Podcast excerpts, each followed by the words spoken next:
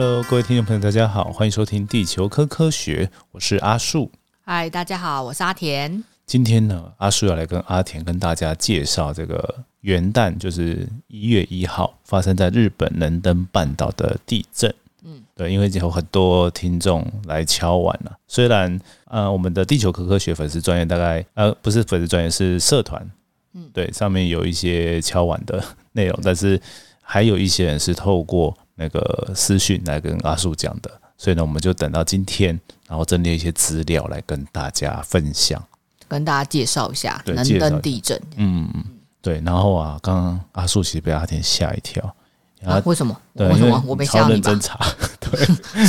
你那看了很多资讯呢，其实也蛮蛮厉害的。就是在呃，我们今天应该说我们这几这两天才开始认真的查，前面就是稍微看一下，对。然后刚刚其实我们事前在讨论的时候啊，其实发现到非常多东西啊可以讲，所以我们今天还是尽量跟大家再浓缩在今天的节目里面，吧我们觉得重要有意义的东西，然后来跟大家介绍分享。能登地震呢，发生在元旦，对不对？对，对，我们先稍微介绍能登在哪里哈。能登半岛位于日本的北陆地区哈，就是在呃东京的嗯算是西边，对，然后比较北边、西北边的地方这样子。嗯，基本上它整个半岛啊，大概八九成都是山，哦，然后比较少地区的平原，像说是河流的出海口啊这种地方呢，才有住人，所以它其实大部分都是。它山也没特别高啦，大概五百六百公尺而已，高山不高，但整个地方都是等于是山地，不太能住人，所以只有沿海的平原地区才有住人这样。所以后来我们从新闻上面看到啊，就是那边的房子从都没有什么太大的高楼大厦，就是民房比较平房比较多，就是一层楼啊、两层楼的比较多。主要也是因为这个地形，让他们不太容易发展太多密集的子，对密集的都市很难做对，而且它这样子其实道路也很难开到，啊。所以道路是相对比较少。嗯对，就是有点增咖的感觉嘛。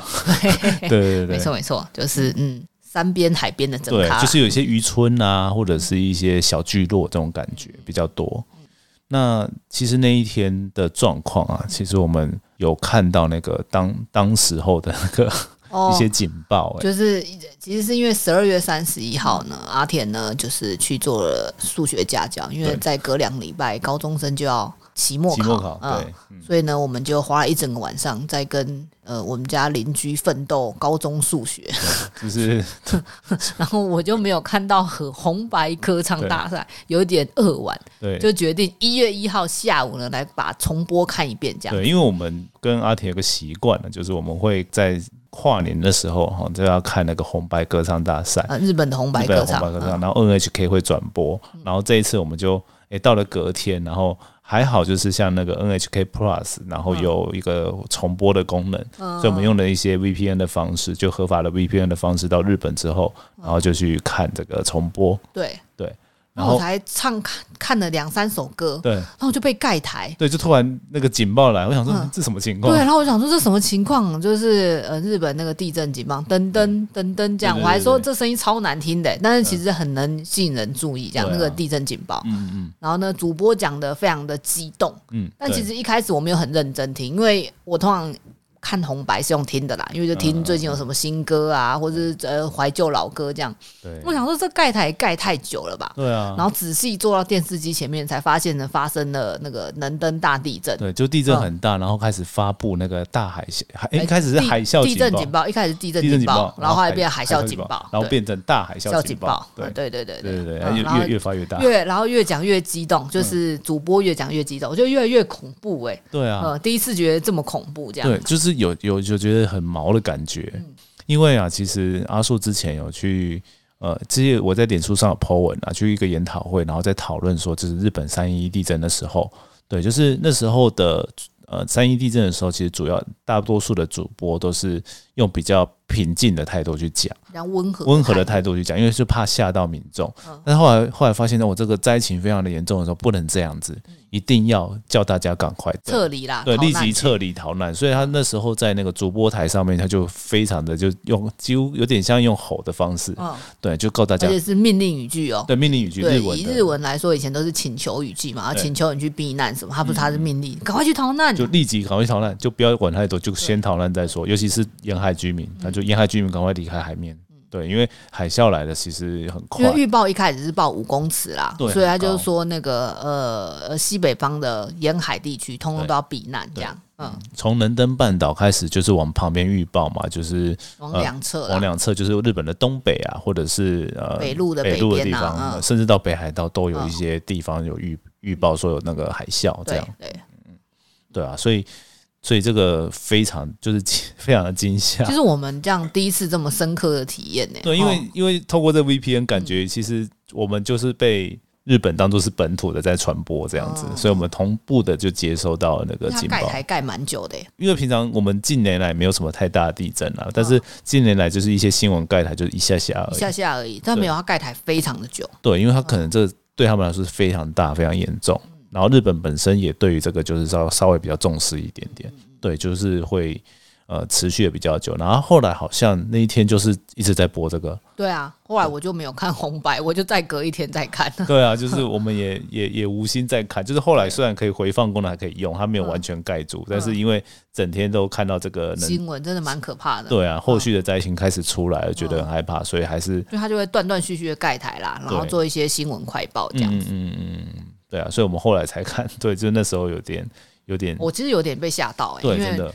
真的听起来就是好像发生在你身边，然后非常可怕的一件事情。但我觉得这样是好的，真的是好的，因为你这样就会知道说要赶快逃难这样子。对啊，所以所以说这次特别跟大家要来找阿田分享一起来介绍，也是这个原因呐、就是我们有身临其境感。嗯好，那就接下来回到我们这个地震的资讯好了。能登的地震，对对不对？那能登半岛都属于石川县能登地区。嗯那发生的时间是日本的时间一月一号的下午四点十分，然后规模到后来算出来是规模大概七点五、七点六。然后深度大概有十二公里，这是日本官方的。那因为一开始地震一发生当下，全世界都会跟着结算，就像说美国的呃 USGS 啊，台湾也会跟着相对结算，因为我们只要收到地震波，我们就去做结算。所以当时那时候规模有从七点四、七点五、七点六、七点七都有人算出来。对，呃，就不同的规模，应该是不同的算法。等下请阿叔稍微介绍一下。然后深度也有从十公里，然后一直到十六公里都有人算出来。嗯，因因为解算的方式不同啊，所以相对来说就会有不同的。那根据呃官日本官方的话，它规模算出来是七点六，然后深度是十二公里。嗯，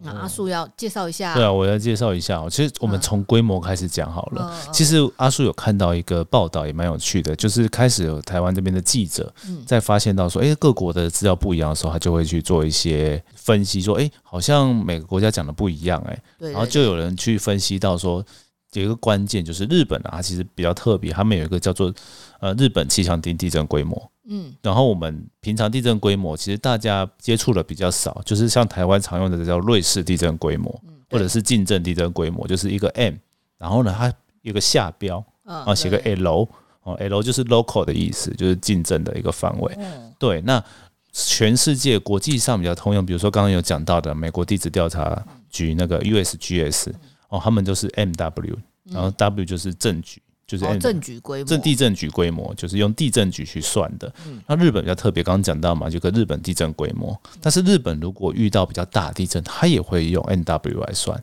因为哦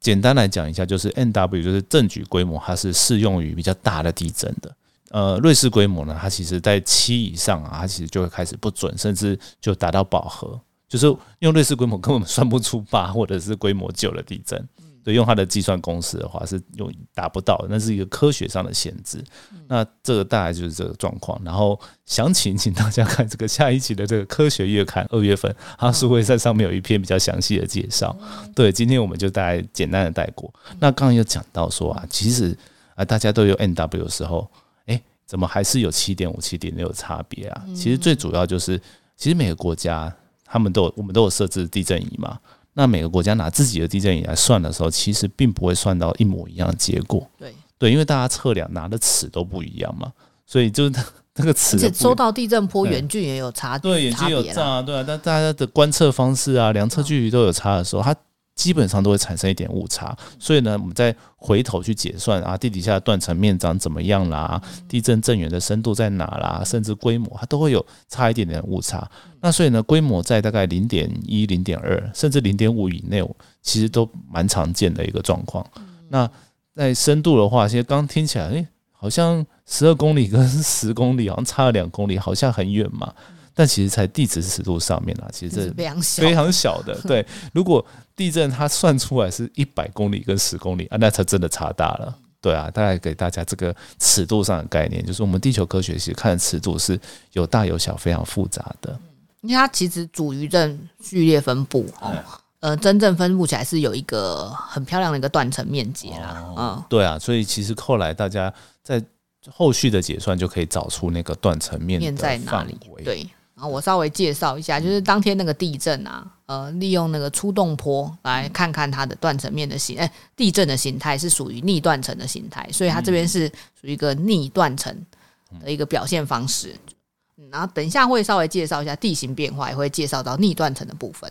那接下来呢，就是在两个小时内，主主震发生后的两个小时内，大概发生了余震发生了两三百次啊，那逐渐呢把整个破裂面整个破裂完。那根据这个地断层面啊去做一个解算呢，这个断层的长度啊，就是整个破裂完了，大概有一百六十公里哦。然后它的走向大概是四十七度，走向就是从正北边，然后往东边转四十七度哦。四十五度就会是正东北方，所以四十七度就是偏一点点而已啊，偏一点点。大致上还东北方在偏东东边多一点。对，但是平常我们讲东北东可能要到六十度才算呢。对，所以四十五度可能还是可以把它想象成东北西南走向。对，它是东北西南走向，然后向东南方倾，然后倾角大概是四十六度。也就是说，断层是往日本的陆块下面延伸的方向。对对对。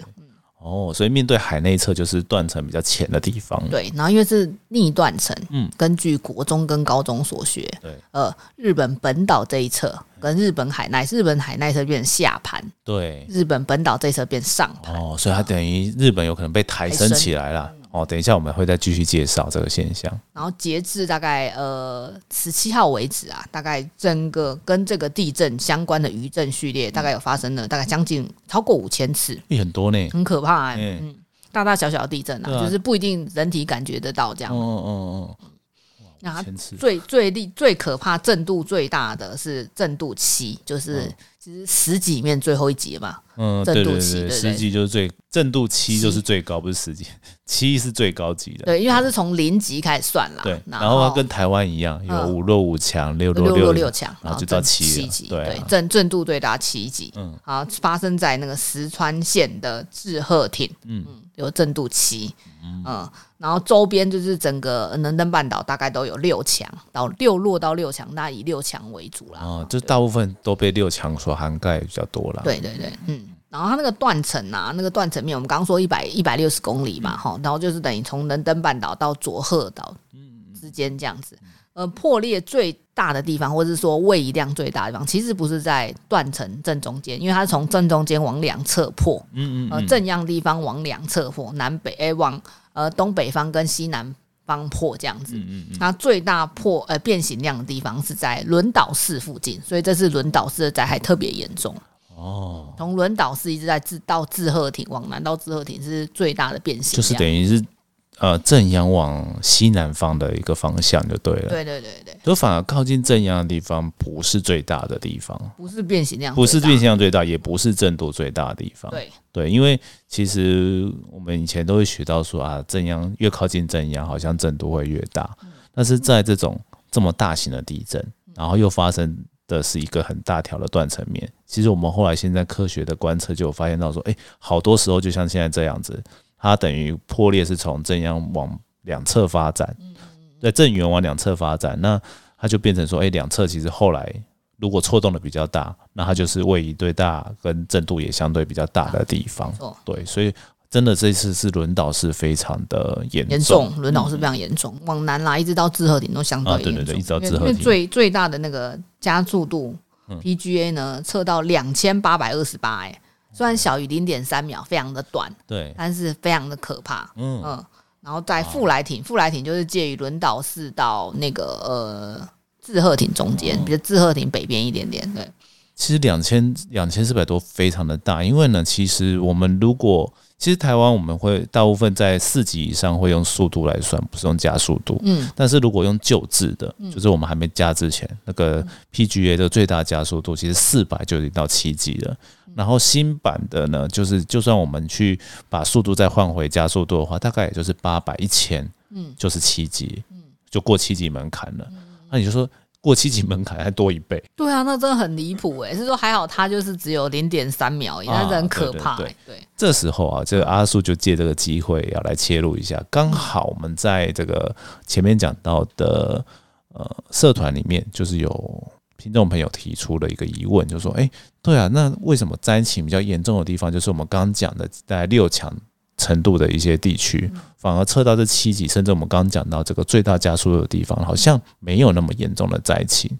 对，那就是取决于这个地震啊，它摇晃的时候，如果它这个七级的震度啊，它只有这样零点一秒、零点二秒，其实对房子都不会有太大的灾害。对，但是如果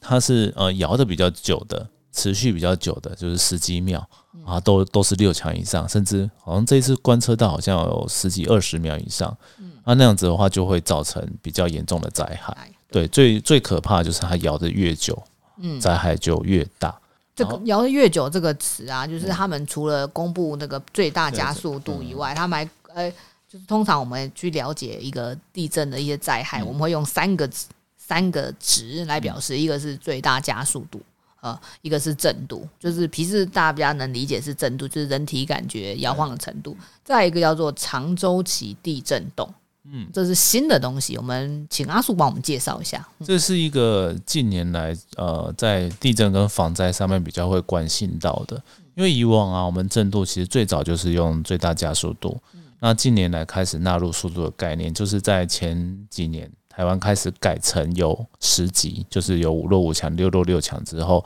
其实我们就把速度当做是一个，也是参重要的参考，就是大于四级以上，就是五弱开始呢，都会用地震的地动的速度来算。对，那其实就已经隐含了。就是长周期的概念在里面，就是我们比较关注长周期。那日本的话，他们用另外一个比较特别的方式，他们在公布另外一道叫做长周期地震的分阶，嗯，然后就是呃阶段一或一阶到四阶，然后四就是最大了。对，那它呢比较特别的计算方式就是先跟大家讲。长周期是什么？这很有点难解释。对对对，长周期是什么呢？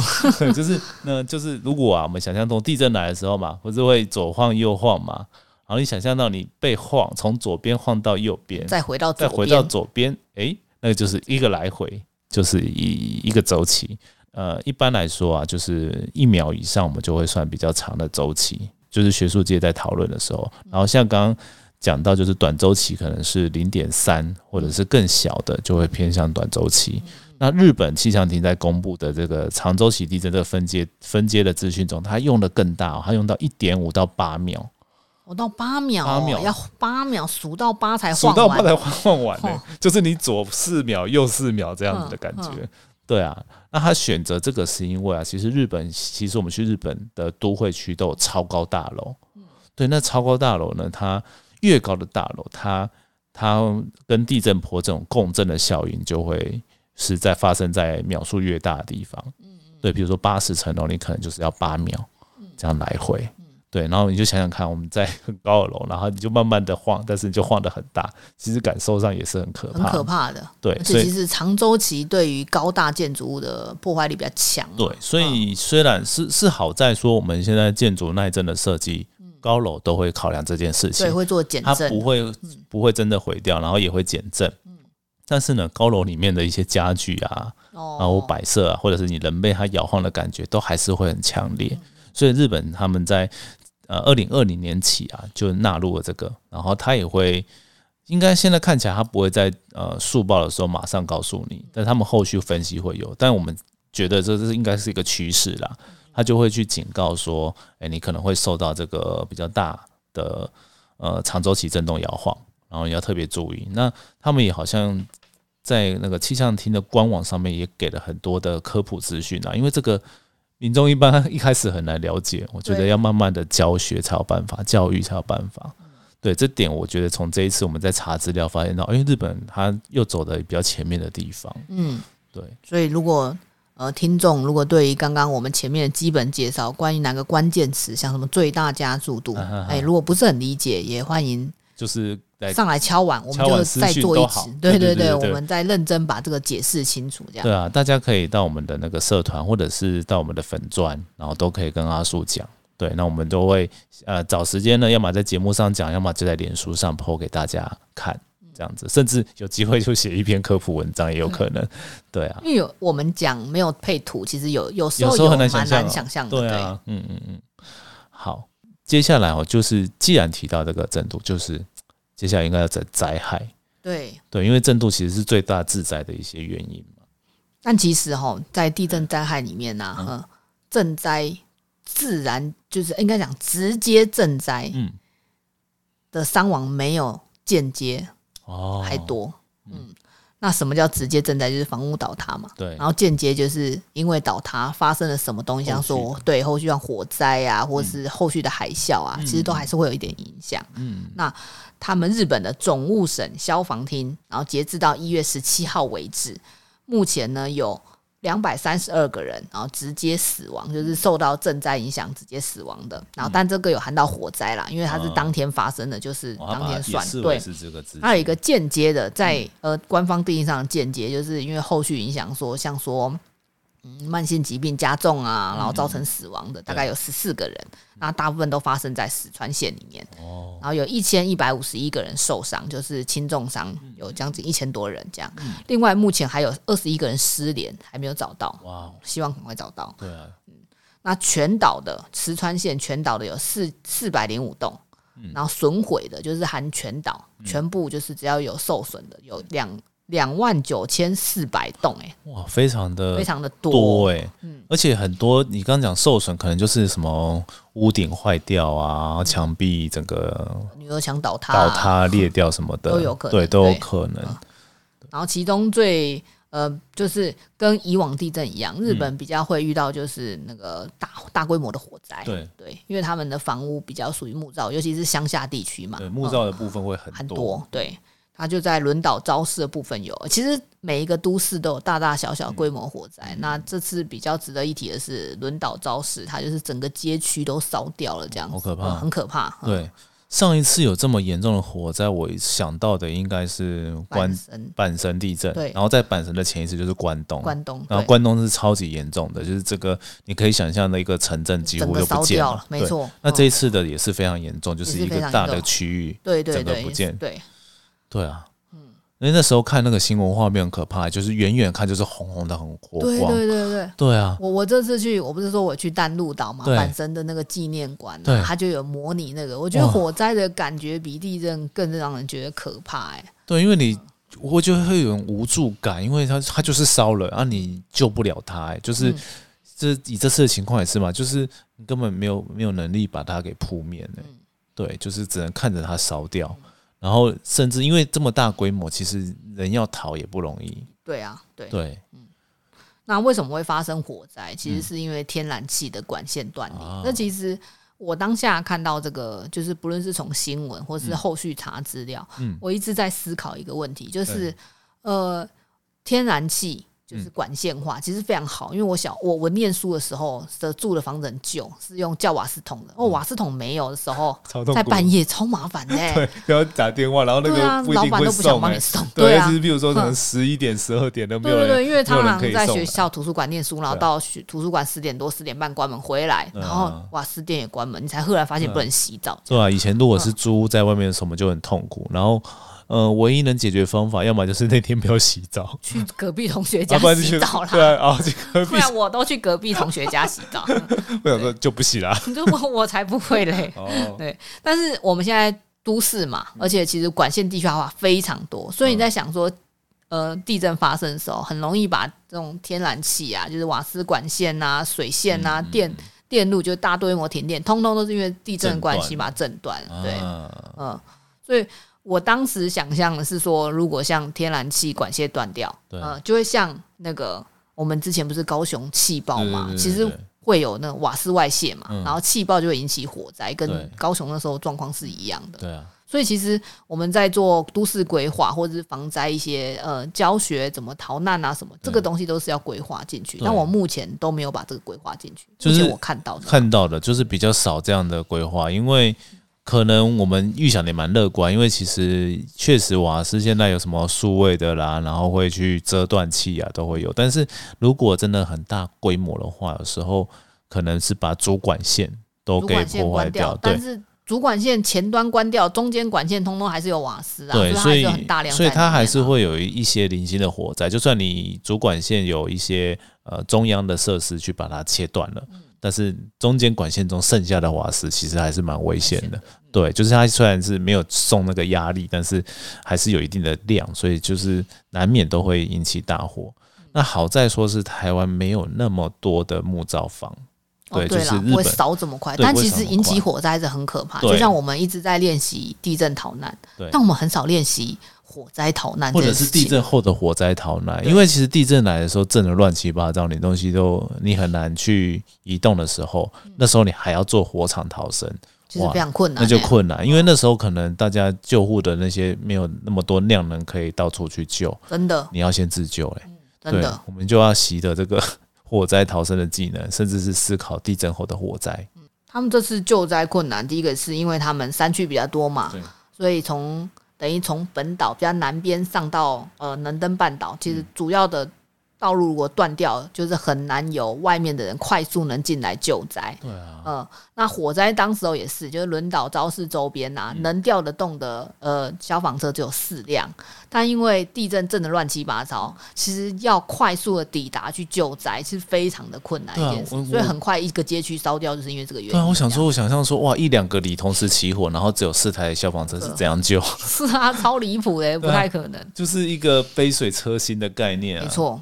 真的。我们刚刚还在讨论的时候就想说，哎、各种其他的救灾方式，但都很困难。对那时候就因为道路损毁的话，你一般的车子，像我们如果是气，就是一般的汽车轮胎是打气在里面，对其实是无法在这种道路上行驶，因为很多碎片呐、或者是道路就已经破掉，它是很难行驶，对，就是什么瓦砾啊，或者是道路断掉的时候，是根本开不过开去。不过去的。对，那时候这时候就要用到一些重的重型的车辆，或者是越野度度很高的。没错，对，那我们就在想说，这个通常都是军队什么在还有有的，因为。都市里面嗯不太会把东西放在都市里面啊，对啊，因为就是像占空间，坦克那种履带车，对啊，哦就平常不会有这种东西啊 不。会在都市里。对啊，你对啊，你一定到军队里才会看到这个东西。所以在这种环境下，真的是有时候真的我们呃国军的一些兄弟兄，就是要要到各处去救灾，是很必要的事情。辛苦他们了。对啊，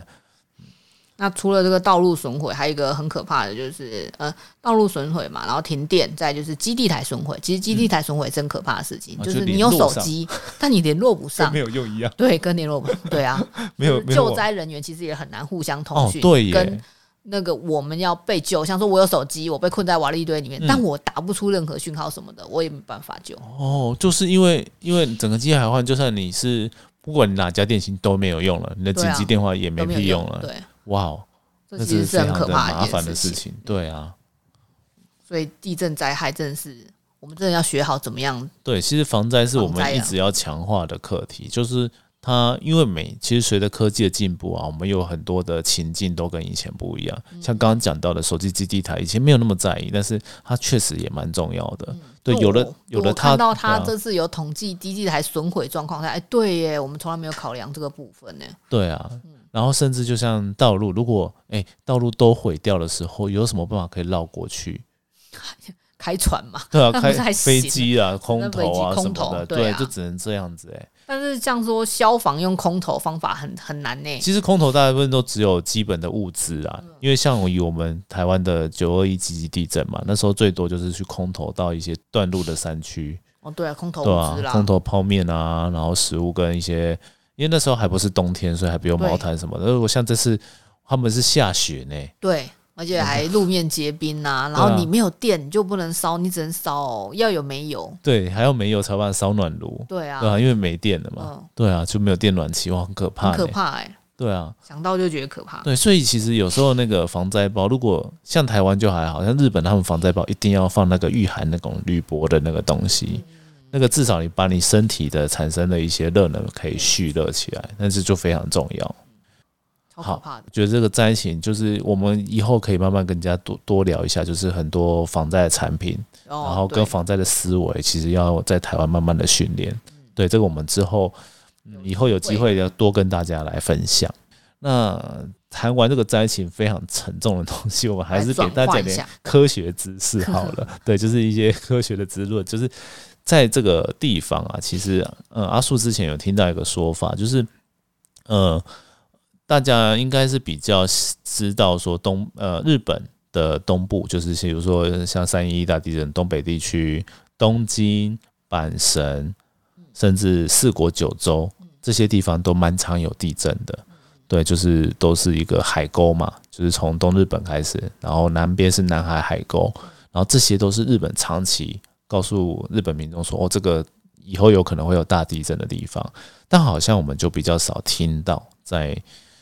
呃靠近日本海那一侧的地震。其实一直都有啊。对，但其实它真的都有，就是我们仔细去查资料说，哎、它还蛮频繁的耶。对啊，因为像能登地区，其实去年也有一个规模六左右的地震，哦，从零二零二零年就一直都有群震。对，二零二零年开始就有一些嗯五啊、六啊一些地震常常在发生。哦，对，然后当时候的解释就是有一派的说法是因为地下流体在动，啊，对，因为新闻上面有一些会写地下水，可能不太不太精准。它。不一定是水，它可能是流体，而且它的我们讲一下，平常我们地下水的概念就是往地底下抽个几百公尺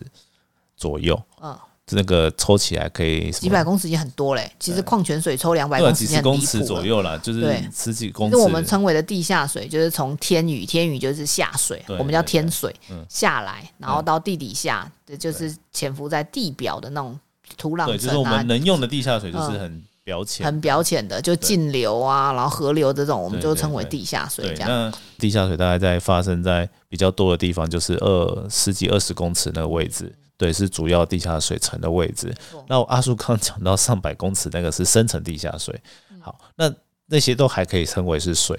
但是你我们到了五公里、十公里的深度，它就不一定了。它不一定是纯水啦，然后也不一定是天水补充的这样子。嗯，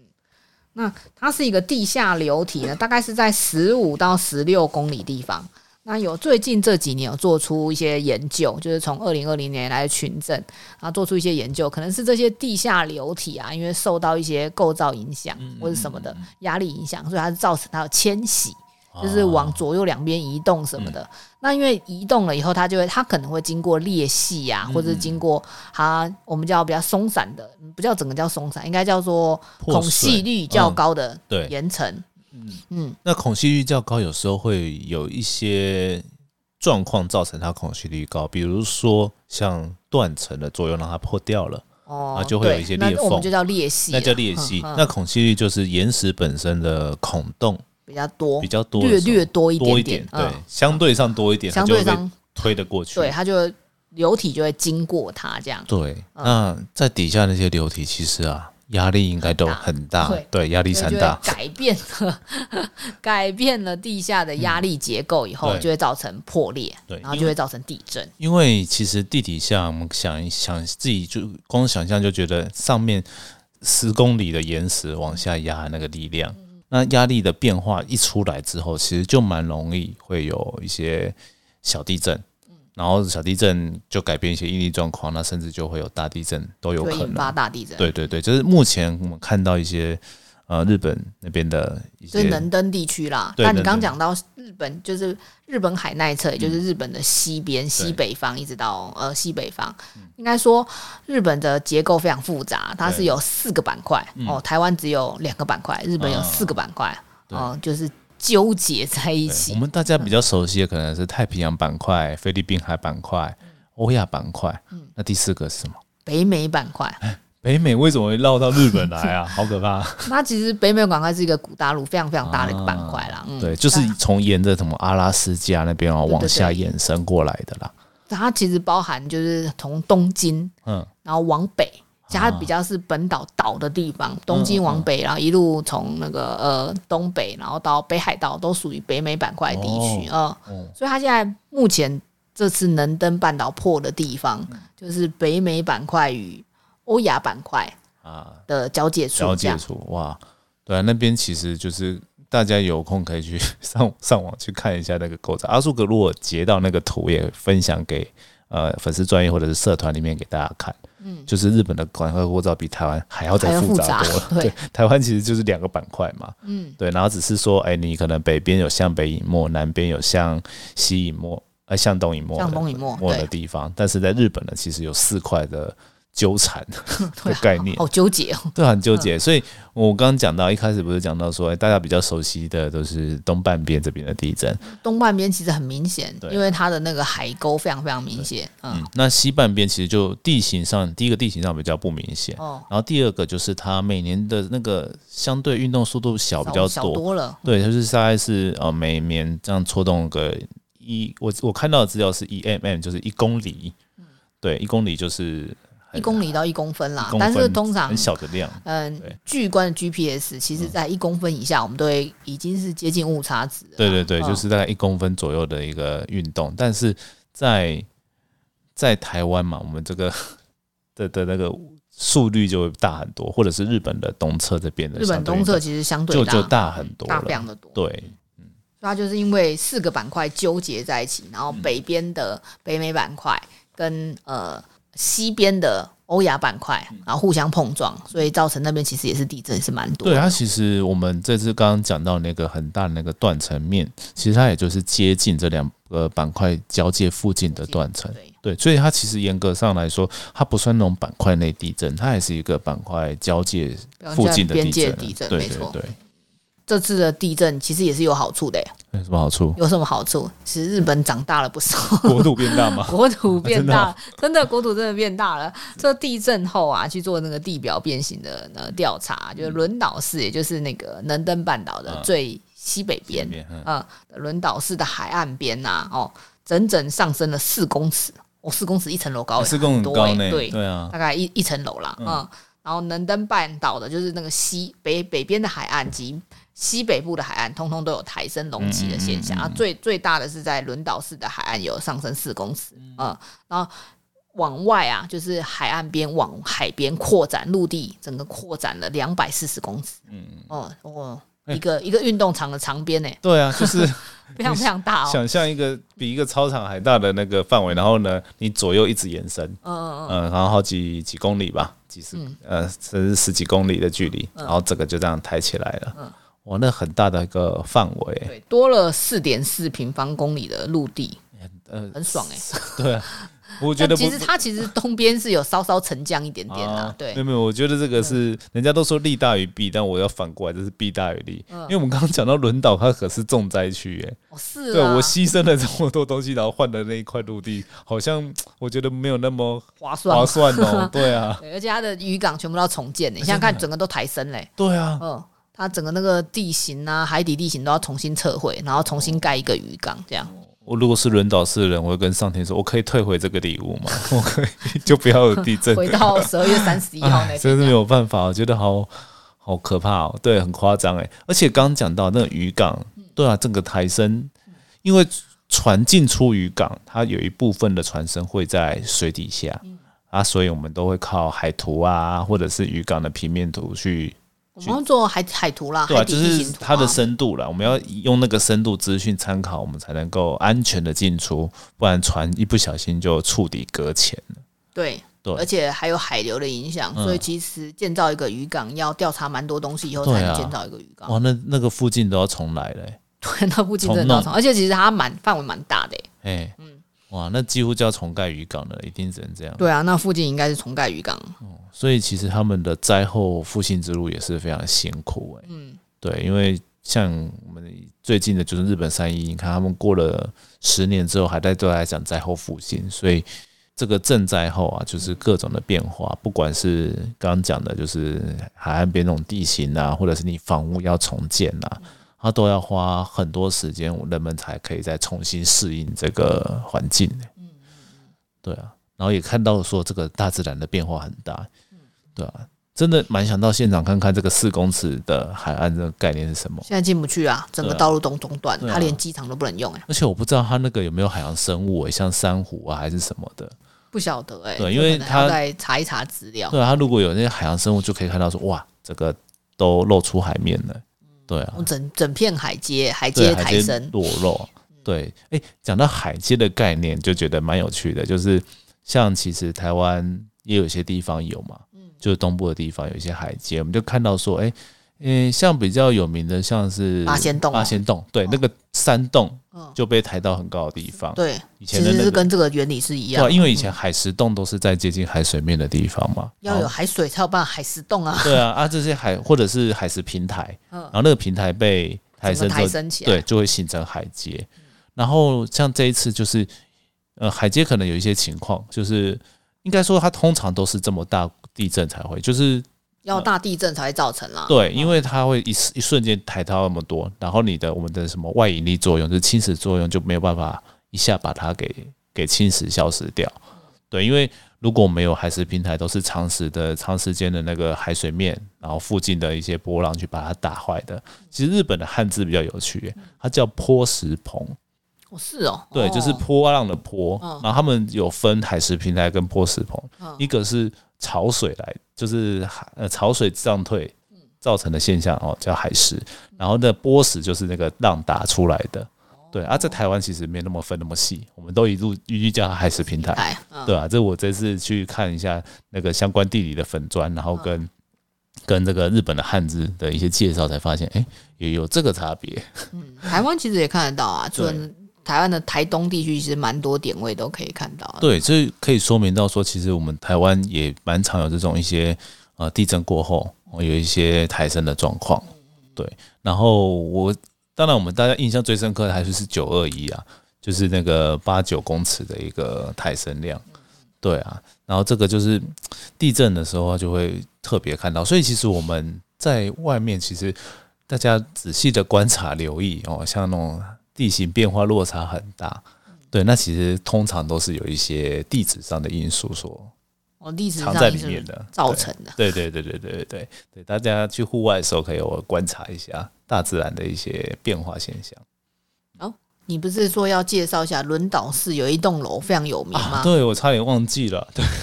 这其实应该刚刚在长洲起的地震的时候介绍。这个这个也是听众有敲完的。嗯，对，所以我们还是还好，阿婷有提醒我，我们还是要讲一下。嗯，对，那个新闻上面的照片蛮特别，就是有一栋呃，算是五五层楼，但是它有再加两层比较。不是完全的加盖的，所以如果把楼加盖，我我不知道他有没有违建哦。对，这是日本的事情，我不知道日本怎么法规怎么样。但是它是在一九，我我看这好像一九七零年代那时候盖的，所以那栋楼，那栋楼，对，那一九七零年代其实蛮早之前嘛，离现在也快五十，哎，五十多年了，对，就是五十年左右之前的一建筑物。好，那在那那时候，其实地震法规当然是是好的，但是呢，就我们现在来看，其实它有点。耐震不符合我们耐震厂长的的要求啦，因为主要它一楼是个停车场，然后停车场它其实就是正面会有个面宽，就是完全空的，那就等于你的墙只有三面。哦，对，那你剩下的楼上其实是四面都有墙的，所以它一楼其实是相对落成。嗯，所以我们的房屋最怕就是这种状况。那你在我们现在比较新的房子，虽然有时候为了店面的关系，会把一楼开口前面变大，但是相对的我们就会多做几个比较粗的柱子，然后去撑住加强。对，那让它不会有软弱的现象。对，那在这个例子里面就看第一个看到就是这个现状况。那第二个状况呢，其实跟我们前面讲的那个常州体地震多少有关，因为蛮多人拿来问阿树的点是说，哎，它看起来倒塌就是就是整个从一楼的地方断掉，然后旁边，而且它旁边本来还有一栋，它把一个压扁了，就是一栋压到消失，就是隔壁变漏降的概念，很可怕。可怕。对啊，那当然其他附近的建筑有一些是什么屋顶损毁啊，墙壁群叠，像这种倒法的几乎没有。那也蛮合理的，因为其他都是一层楼、两层楼的建筑物比较多，最高三层楼。对，那呃，我刚刚讲到了嘛，高刚刚讲那个长周期地震，不是高楼层的会共振的比较大嘛？然后这一次其实，在石川、能登整个能登半岛都是阶段四，就是最大长周期地震的地方。所以呢，它其实对于比人家高的建筑物，它其实受到的。晃动其实说不定是更大的。嗯，他如果没有做减震装置，其实蛮可怕。对，就是大家虽然好像都是震度六强，但是呢，它的人家可能是在阶段三的程度。嗯，对，那它是阶段四的程度的地的状况下，所以它没有像刚刚阿田讲的，缺乏减震，然后本身耐震又不是很好的时候，它就啪整个就倒掉了，就侧倒。侧倒，对，它就是断掉，而且它其实房屋上面盖的不错，它上面都没有损坏。然后，即便把隔壁的洞给压成漏浆，它自己也没有因为这样损坏。对，就是觉得一个蛮特别的现象。对，那当然也因为这样，大家会 跑来问阿叔。对，那这次的机会跟大家分享，就是其实我们进进来，比如说像台湾地震科学中心，然后或者是那个台湾地震模型，我们在做那种地震呃震动的显示的时候啊，其实有时候会给大家这个资讯，就是零点三秒周期，然后跟一秒以上周期。的震动，然后很多人就是没办法搞懂，对，但是因为这个真的太复杂了，所以呢，我们比较简化，就给这两个资讯，就说，哎，你零点三秒就是三层楼以下这种低楼层在看的那种，呃，建物结构，建物结构会考量的一个状况，然后呢，高楼层的又是另外一套，嗯，对，这样子这样子来看的话，诶，如果你是住在高楼层的，我们就是看一秒的周期长的。对啊，如果是我们是什么透天处啊，三层楼以下的，哎，就是看那个短周期的，对啊，这样就比较好懂。借此也跟大家推广一下，大家有时候可以看我们这个台湾地质科学中心，也在那种大地震之后，我们都会发一些教学的文章，里面呢，就像刚刚提到的，有一些专有名词可能比较复杂、比较难的，对，都可以欢迎大家拿来敲完，当做我们的素材，我们就会像今天一样跟大家分享这些概念。就是其实能登地震还有一些东西没介绍到啦，对啊，那我们就保留在下次，等大家再次敲完的时候，我们再认真查一下资料。对，大家可以从我们今天的节目啦，或者是有新看到一些资讯，都会欢迎来我们的粉丝专业或者是地球科科学社团里面留言。嗯，对，我们都会给阿树也可以哦。对对对，我们都会回复啦。对，那今天节目就到这边，我们就哎，下一次可能会是过年后才会跟大家见面的。对。我不知道，我可能是过年啊，你可能就是过年后，但是阿树可能最近还是在忙了，还要好好的念这个播班的一些课程的，加油加油，研究了，对啊，好了，那今天就先跟大家预祝新年快乐好了，这样比较安全，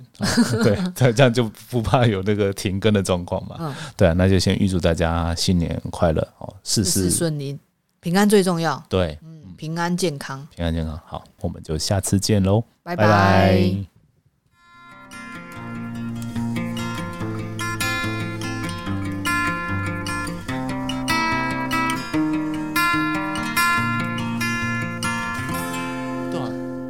不要被我手说，哦啊！你还要把那个舞蹈舞给找回。